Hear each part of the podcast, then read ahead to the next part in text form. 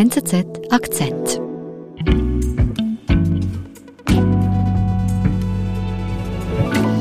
Edda, hallo nach Köln. Hallo nach Zürich. Edda, wir sprechen über Nebenwirkungen der Corona-Impfung, aber es geht jetzt nicht um den Impfarm oder das Kopfweh, das man da gleich nach der Impfung bekommen kann, oder? Nein, das geht nicht um ganz gewöhnliche Beschwerden, sondern schon welche, die den Menschen längerfristig beeinträchtigen könnten und oftmals auch irgendwie neurologisch sind. Aber um das gleich festzuhalten, das sind seltene Fälle. Ja, natürlich, das sind seltene Fälle, aber man muss auch festhalten, dass das, was statistisch selten ist, sich medizinisch zu einer ganz erklecklichen Zahl von Menschen zusammenaddieren kann. Also gehen wir davon aus, in Deutschland sind rund 65 Millionen Menschen mindestens einmal geimpft, dann könnte man, wenn eine Beschwerde unter 10.000 Menschen einmal vorkommt, schon auf 6.500 Erkrankte kommen. Und der Joachim Budde und ich, wir haben dann uns zusammengetan, weil wir im privaten Umfeld und auch im Kollegenkreis von diversen Beschwerden einfach gehört haben nach der Impfung. Und wir haben dann angefangen zu recherchieren und wir mussten feststellen, dass es nicht ganz einfach ist, diesen Nebenwirkungen oder möglichen seltenen Nebenwirkungen auf die Spur zu kommen. Die Impfung schützt vor einem schweren Corona-Verlauf, aber es kann in seltenen Fällen sein, dass nach der Impfung schwere Beschwerden auftauchen. Schwierig für die Betroffenen ist, dass oft nicht klar ist, ob das Leid tatsächlich eine Impfnebenwirkung ist, erklärt uns Eda Grabbar. Eda, also ihr habt recherchiert zu möglichen Nebenwirkungen der Impfung und habt da festgestellt, das ist gar nicht einfach, diese zu finden. Wo hat sich denn das gezeigt? Naja, wir haben da ja ganz verschiedene Geschichten von Patienten gehört, also beziehungsweise von Geimpften, aber auch von Ärzten. Und dann, da gibt es einen Arzt, der heißt Rüdiger Leutgeb. Das ist eine ganz typische Hausarztpraxis in Odenwald an der Grenze zu Baden-Württemberg. Und der Herr Leutgeb impft seit dem Frühjahr und sieht natürlich auch die Leute, die dann mit Beschwerden wieder zurück zu ihm kommen. Also in Städten würden sie vielleicht zu einem anderen Arzt gehen, aber er sieht da, dadurch, dass es auf dem Land ist, kommen die die zu ihm zurück. Und er stellt auf einmal fest, nach der Impfung hat er mehr Gürtelrosefälle zu behandeln. Was ist das denn genau, Gürtelrose? Gürtelrose ist so eine sehr schmerzhafte Nervenerkrankung oder beziehungsweise Hauterkrankung. Die geht auf die Windpockenviren zurück. Also Viren, die gewöhnlicherweise die Windpocken auslösen, die bleiben im Körper. Und wenn das Immunsystem geschwächt ist, also wenn unsere Abwehrkraft nachlässt, auch im Alter, dann können die sich wieder an die Oberfläche bahnen sozusagen. Also kommen die wieder und dann gibt es ganz, ganz fiese und schmerzhafte rote Flecken und Bläschen auf der Haut. Das ist aber eigentlich, äh, die, die lagern sich in den Nerven ab. Mhm. Und du, dieser Arzt, Rüdiger Leutgeb, der hat also angefangen mit der Corona-Impfung und dann im gleichen Zeitraum festgestellt, dass mehr Patienten mit Gürtelrose zu ihm gekommen sind. Ja, genau. Und nicht nur das, der hat auch festgestellt, dass auch jüngere Leute plötzlich an der Gürtelrose erkrankten, was ungewöhnlich ist. Und hat er diese Häufung denn mit der Impfung in Zusammenhang gebracht? Ja, das hat er schon. Also das hat natürlich eine Weile gedauert und das hat er dann auch nach einer gewissen Zeit dem Paul-Ehrlich-Institut, das ist die deutsche Aufsichtsbehörde, gemeldet, also die Behörde, die die Impfstoffe überwacht. Die sammeln die Verdachtsfälle und werten die nachher aus. Und was zeigt uns jetzt dieses Beispiel? Dass es sehr schwierig ist, mitunter ähm, Nebenwirkungen wirklich herauszufiltern. Denn die Gürtelrose gibt es als Krankheit ja auch ohne Impfung. Also ist sie jetzt eine Nebenwirkung oder ist sie einfach so aufgetreten? Und das ist halt gerade jetzt bei der Gürtelrose ein typischer Grenzfall. Also sie ist schon in Studien aufgetreten, in einer israelischen Studie. Da hat man schon gesehen, nach einer Impfung traten Fälle von Gürtelrose auf. Aber das war nicht häufiger, als man das auch wirklich erwarten würde. Und jetzt muss man halt gucken, ob sich das so bestätigt oder liegt es vielleicht daran, dass Ärzte gar nicht auf die Idee kommen, die Gürtelrose als Nebenwirkung zu melden. Also manchmal ist es schwierig, so eine Beschwerde der Impfung wirklich zuzuordnen. Also ein Problem bei der Suche nach Nebenwirkungen ist, bringen die Ärzte Beschwerden nach der Impfung überhaupt in einen möglichen Zusammenhang und melden sie es dann auch tatsächlich den Behörden. Ganz genau, so ist das. Mhm. Und wir haben da auch Beispiele gefunden, wo es Ärzte einfach nicht in Zusammenhang mit der Impfung gebracht haben. Ich durfte mich zum Glück früher impfen lassen, weil ich eine Autoimmunerkrankung habe. Sobald ich das durfte, habe ich das gemacht. Und ich war auch sehr froh drum, weil ich ja auch viel unterwegs bin als Journalistin. da ist unsere Kollegin, die Eva Wolfangel, die hat ihre Tochter im November 2021 zur Impfung gebracht, ihre zwölfjährige Tochter, und äh, die ist geimpft worden und erst sah alles ganz gut aus. Aber dann beginnt das Kind auf einmal zwei Tage später ihre Beine nicht mehr zu spüren. Ich musste auch früher gehen. Meine Beine fühlen sich so komisch an. Ich fühle die nicht mehr richtig. Ich konnte nicht mehr sitzen. Und das ist ja schon für ein Kind dramatisch und für eine Mutter auch dramatisch. Mhm. Und ähm, die ruft ihre Kinderärztin an und die sagt, ah, das könnte ein Zusammenhang mit der Impfung sein. Gehen Sie bitte ins Krankenhaus. Und sie ist sofort ins Krankenhaus und die Ärzte dort waren eher skeptisch und haben eigentlich was gemacht, was man nicht erwartet. Sie haben so Suggestivfragen gestellt, ob das Kind Gruselgeschichten über die Impfung gehört hätte oder ob es hingefallen wäre. Und sie wollten eigentlich nicht einen Zusammenhang herstellen. Im Moment war ich vor allem so ein bisschen schockiert und dachte, huch, was ist denn jetzt? Also glauben die, wir sind so Querdenker, die dem Kind sagen, oh Gott, oh Gott, die Impfung ist gefährlich, aber dann würde ich doch mein Kind nicht impfen lassen. Dann hat unsere Kollegin aber darauf bestanden, dass sie weiter untersucht wird. Und sie haben fest festgestellt, das Kind hat eine verzögerte Nervenleitfähigkeit. Aber zu dem Zeitpunkt im November stand das nicht im Beipackzettel und war auch noch nicht auffällig. Also haben die Ärzte einfach nicht angenommen, dass das mit der Impfung zusammenhängt. Und nur weil die Eva Wolfangel so sehr darauf gedrungen hat, dass das Kind weiter untersucht worden ist, wurde es auch nachher gemeldet. Und jetzt stehen diese Taubheitsgefühle auch als mögliche Nebenwirkung in den Beipackzetteln der mRNA-Impfung. Was hat dir dieses Beispiel gezeigt?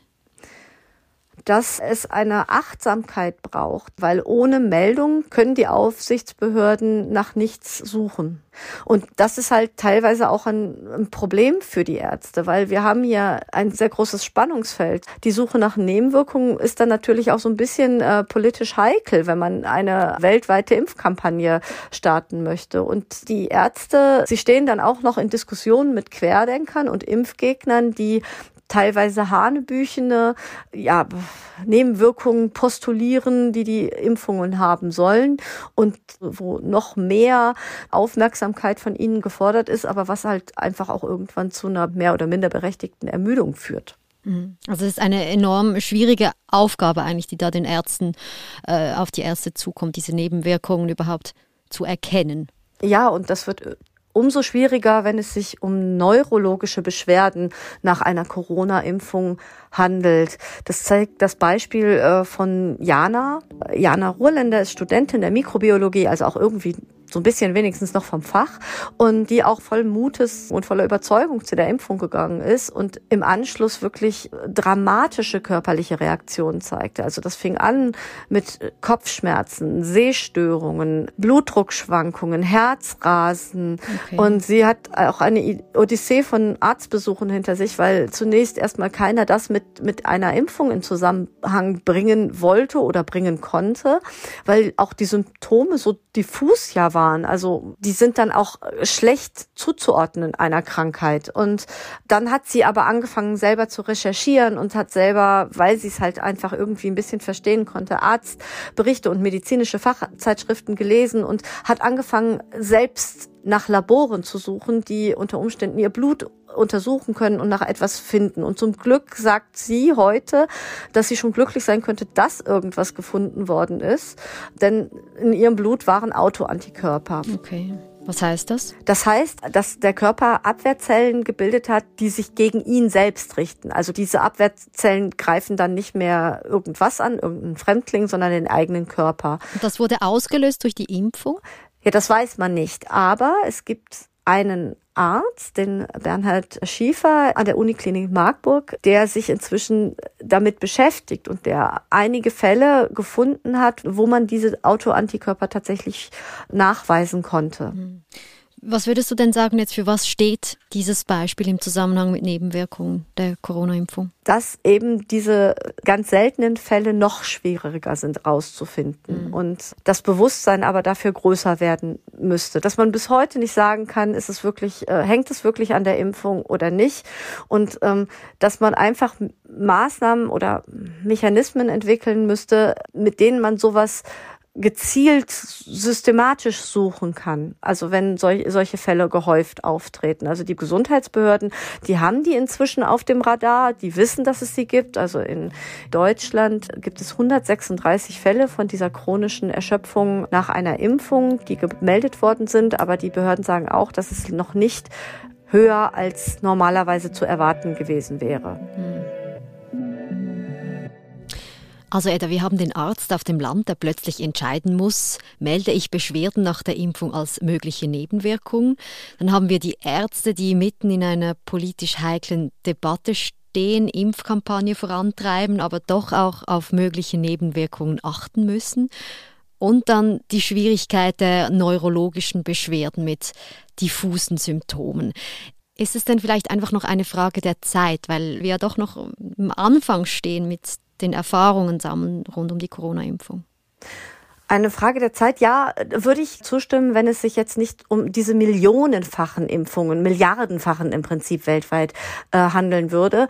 Es hat sich ja gezeigt, also zum Beispiel die Herzmuskelentzündungen und auch die Sinusvenenthrombosen sind ja recht schnell identifiziert worden als Nebenwirkungen der Impfung. Und das liegt daran, dass das in Ländern geschehen ist, die über Impfregister verfügen. Das sind, da wird halt jede Impfung registriert. Bei wem wo, welches Alter, welche Vorerkrankungen, äh, man kann das alles sozusagen miteinander verbinden. Und dann, also in Israel hat man das bei den Herzmuskelentzündungen ja sehr schön gesehen, dann mhm. stößt man sehr, sehr schnell auf mögliche Nebenwirkungen. Also schneller, als wenn man auf die Meldung des Arztes warten muss, wie das zum Beispiel in Deutschland oder der Schweiz der Fall ist. Ja, da sind aber Impfregister ja auch nicht ganz unumstritten. Jetzt zum Beispiel Stichwort Kontrolle, Daten sammeln. Genau, ähm, aber man darf jetzt auch nicht denken, dass die Systeme in Deutschland und der Schweiz einfach nicht funktionieren würden. Das wäre auch falsch gesagt, weil die sind ja nur Teil einer viel größeren Datensammlung. Denn alle Länder fügen ihre Verdachtsmeldungen, all ihre Beschwerden, die ihnen angezeigt werden, in, in eine europäische Datenbank zusammen. Und dann kommen natürlich ganz schnell auch erkleckliche Zahlen zusammen. Und man hat ja gesehen, dass so die meisten Nebenwirkungen auch erkannt werden. Und jetzt geht es ja nur noch um die sehr, sehr, sehr, sehr, sehr seltenen Nebenwirkungen. Hm. Und auch für die Menschen, die heute schon an möglichen Nebenwirkungen leiden, die vielleicht noch nicht so als solches akzeptiert sind, für diese ist es ja auch doch ein kleiner Trost. Ja, und man muss immer wieder sagen, auch den Ärzten und den, den Geimpften Mut machen, sie können ja ihre, ihre Beschwerden auch selber melden.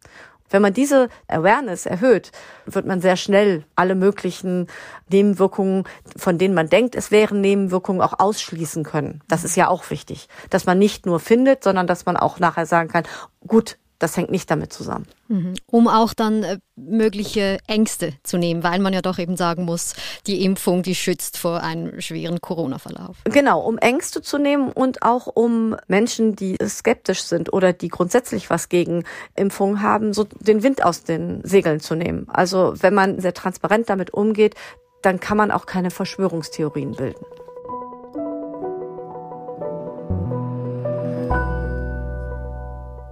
Eda, vielen Dank für eure Recherche und wir verlinken deinen Artikel sehr gerne in den Show Notes. Ich danke euch auch. Es hat Spaß gemacht. Tschüss.